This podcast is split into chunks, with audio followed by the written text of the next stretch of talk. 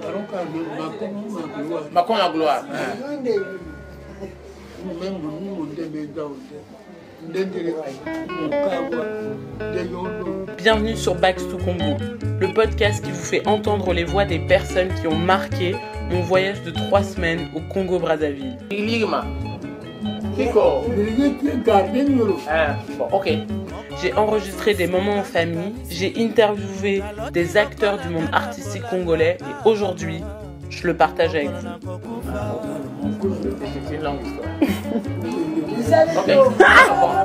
Dans ce dixième épisode, je continue à discuter avec mes grands-parents à la rue Mbamou à Brazzaville. C'est la suite de l'épisode 9, souvenez-vous. On y parle cette fois des marqueurs esthétiques sociaux chez les Téké, de leur rite d'initiation à la masculinité et à la féminité, et de la folle histoire de mon arrière-grand-père enrôlé dans les troupes coloniales pendant la Première Guerre mondiale.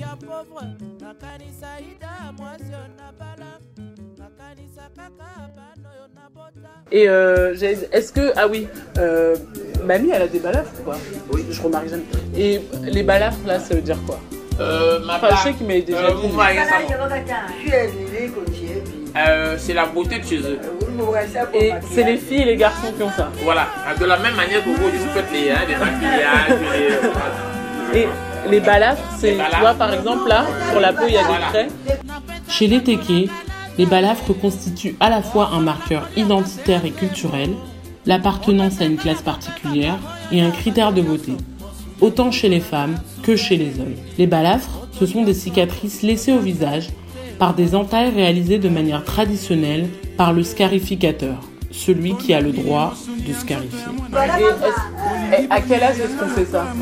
Euh, l'air, mais là, ça va beaucoup, beaucoup, beaucoup. Bon, hein, 2 ans, 3 ans, 4 ans. Et on fait ça avec quoi Mon mari, ça.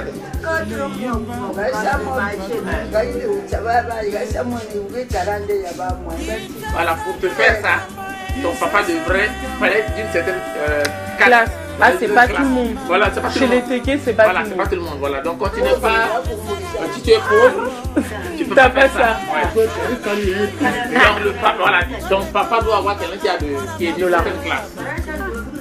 Mais n'était pas balafré qui veut. Il fallait être issu d'une lignée dont le statut social était élevé, la noblesse de la société téké pour faire simple. Avec l'exode rural vers Brazzaville, cette pratique se perd malheureusement de plus en plus.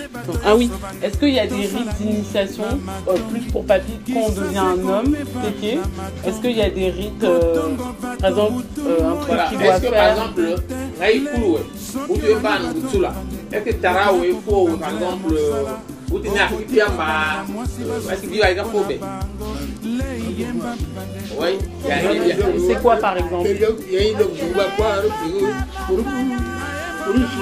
Voilà, il dit par exemple, comme son papa était kidoke il y avait des pinceaux pour tenir euh, euh, le fer chaud, d'accord Ah, faut tenir ça avec la main. Oui, il y a des pinceaux parce qu'il mettait, le, il mettait euh, le minerai au feu pour le faire fondre. Après lui donner une forme. Et donc ça, on doit, on doit apprendre, on doit t'initier. Mais du coup, c'est chaud, c'est Voilà, brûlant. oui, c'est brûlant, mais, mais eux, ils se brûlent pas. Est-ce que bien mais bien, pour être le yamba, bien la yamba, allez.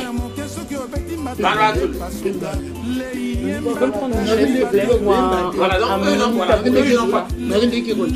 Ouais. Voilà, donc il dit ceci. Quand il a fait l'initiation, au niveau de leur euh, fourneau, d'accord Donc le fer est chaud là-bas.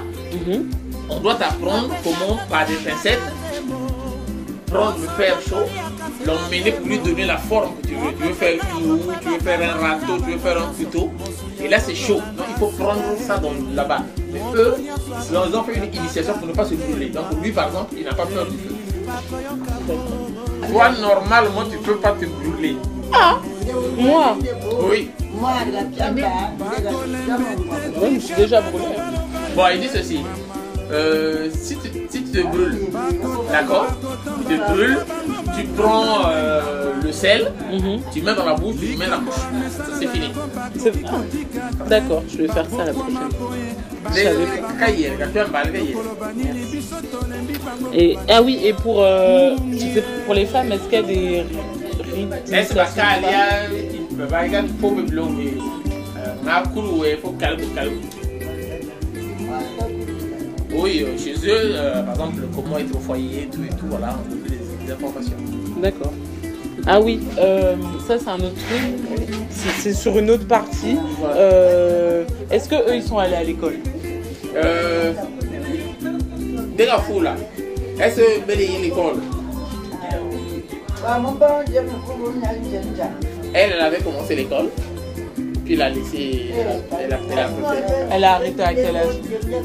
Très petite Tôt, non tôt Et, et papy non lui directement forgeron et c'est quand il Ah ben oui, parce que c'est la lignée. Voilà, c'est la lignée. C'est quand il est venu à Brazzaville, commençons à travailler comme ouvrier.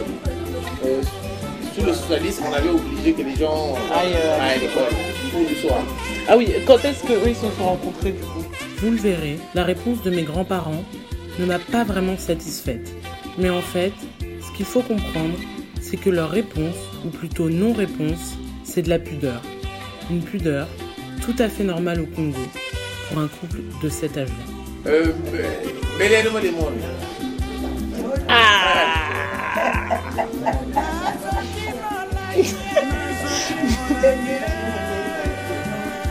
Euh, lui m'a aimé, moi je l'ai aimé. Clairement. C'est tout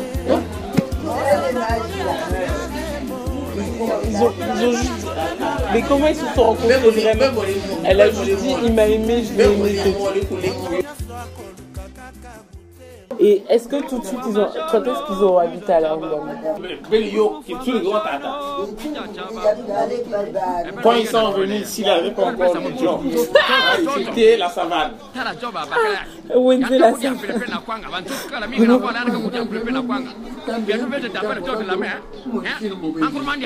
À, à l'époque, il y avait des moustiques ici. Ah, mais toujours, hein J'allais dire vous aussi. Voilà. À l'époque, il y avait des moustiques ici. Donc, il y avait un mar des marchés de, par semaine. Ah, ok. Vous savez, par exemple, Ah oui, c'est pas comme aujourd'hui Voilà. Alors, donc, les les gens venaient par exemple un jeudi au marché. Donc, le marché était par là, les gens passaient par ici. Euh, après, euh, est-ce que... euh, ah oui. euh, est-ce que, est que lui ou des gens qu'il connaît ont fait euh, la première ou la deuxième guerre euh, ensemble Jusqu'à son indépendance en 1960, le Congo fait partie, comme d'autres territoires d'Afrique noire, l'actuel Sénégal ou le Mali entre autres, de l'empire colonial français. Cela signifie que des régiments d'hommes, des colonies, ont participé aux guerres 14-18 puis 39-45. Papa, est-ce que vous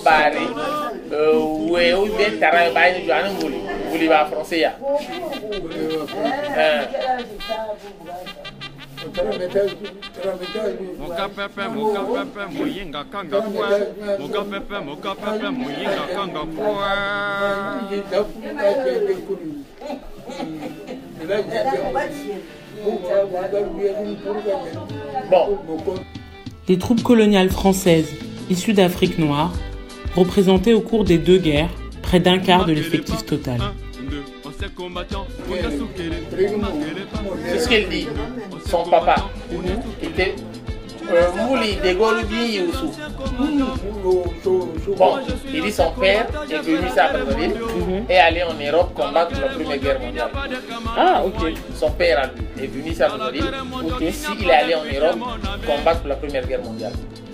Mais lui, il l'a pas fait. Non, Oura, Oura est né. Il dire. Dit non, pas lui, son père qui parti. Maintenant, il voilà, il dit que, entre temps, on a, on a recherché les enfants des anciens combattants pour bénéficier de leurs droits. Mais eux, ils, avaient perdu, ils ont perdu les papiers de leur papa. Cette anecdote est en fait l'histoire de millions de familles d'anciens combattants des troupes coloniales françaises. Certains combattants, ne connaissant pas leurs droits ou ne sachant tout simplement pas lire le français, n'ont jamais reçu ni même demandé les documents qui attestent des services rendus à la France. D'autres, comme la famille de mon grand-père, les avaient tout simplement égarés. Jusqu'en 2002, après une décision du Conseil d'État, saisi par une association d'anciens combattants étrangers. Les anciens combattants étrangers, encore vivants ou leurs familles, percevaient des pensions inférieures à celles de leurs frères d'armes français. Donc ils n'ont pas eu. Voilà, ils n'ont pas, voilà. Quand la France a indemnisé, Oui, là, ouais, ouais. voilà, mais eux, ils n'ont pas bénéficié parce qu'ils avaient perdu les papiers. D'accord. Donc, ils ne peuvent pas prouver. Prouver qu'ils l'ont vraiment. Voilà. D'accord. Et est-ce que mamie euh, connaît des gens, pas elle, parce que je sais que c'est une femme, mais est-ce qu'il y a des gens qu'elle connaît dans son village, ou des gens qu'elle connaît même maintenant à Brazzaville, dont on sait que le mari ou le frère, ou- Maman, laisse mon famille. Ou bien Il dit non, dans sa famille, personne n'est allé. tout le monde a dit c'est pas pour nous. Personne allé combattre euh, la- ni la première ni la deuxième. Il est venu ici et puis il est allé en Europe. Euh, guerre le fandé burga ou bien burga. Darabe. Kaye kumpuru. Joani parce que barba ka shir quoi. Dei dei burga. Toke là. Oui, il est revenu, il est même allé au village. Donc après la première guerre mondiale, il est revenu ici à Brazzaville, et puis il est reparti au village. Est-ce qu'il aurait voulu rester? Est-ce que tu penses qu'il aurait voulu rester euh, nden kula jige.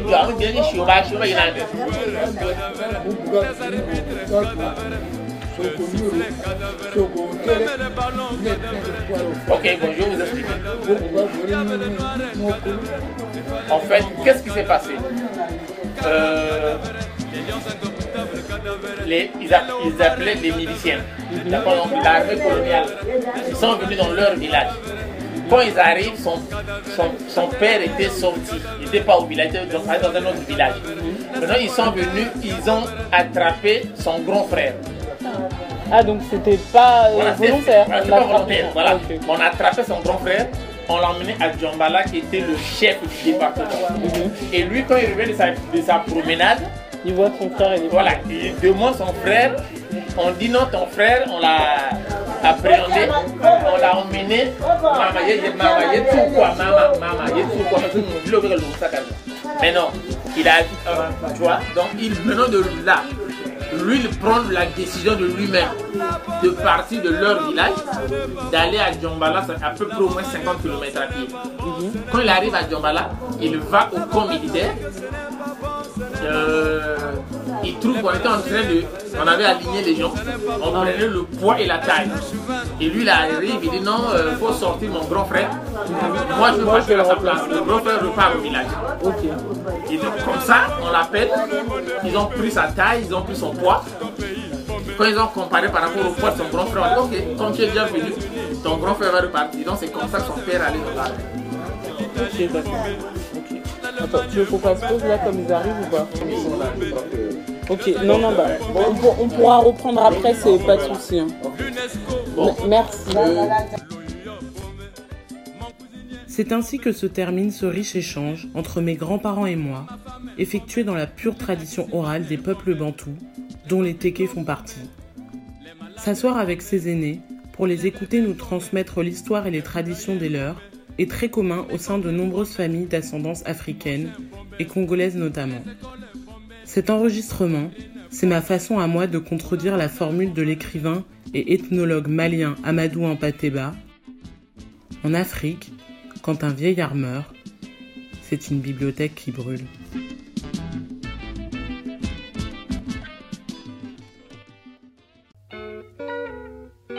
Merci d'avoir écouté Bax Tout Congo, un podcast réalisé et produit par moi-même, Christelle Bakima, au cours de mon dernier voyage de trois semaines au Congo-Brazzaville en juin 2018.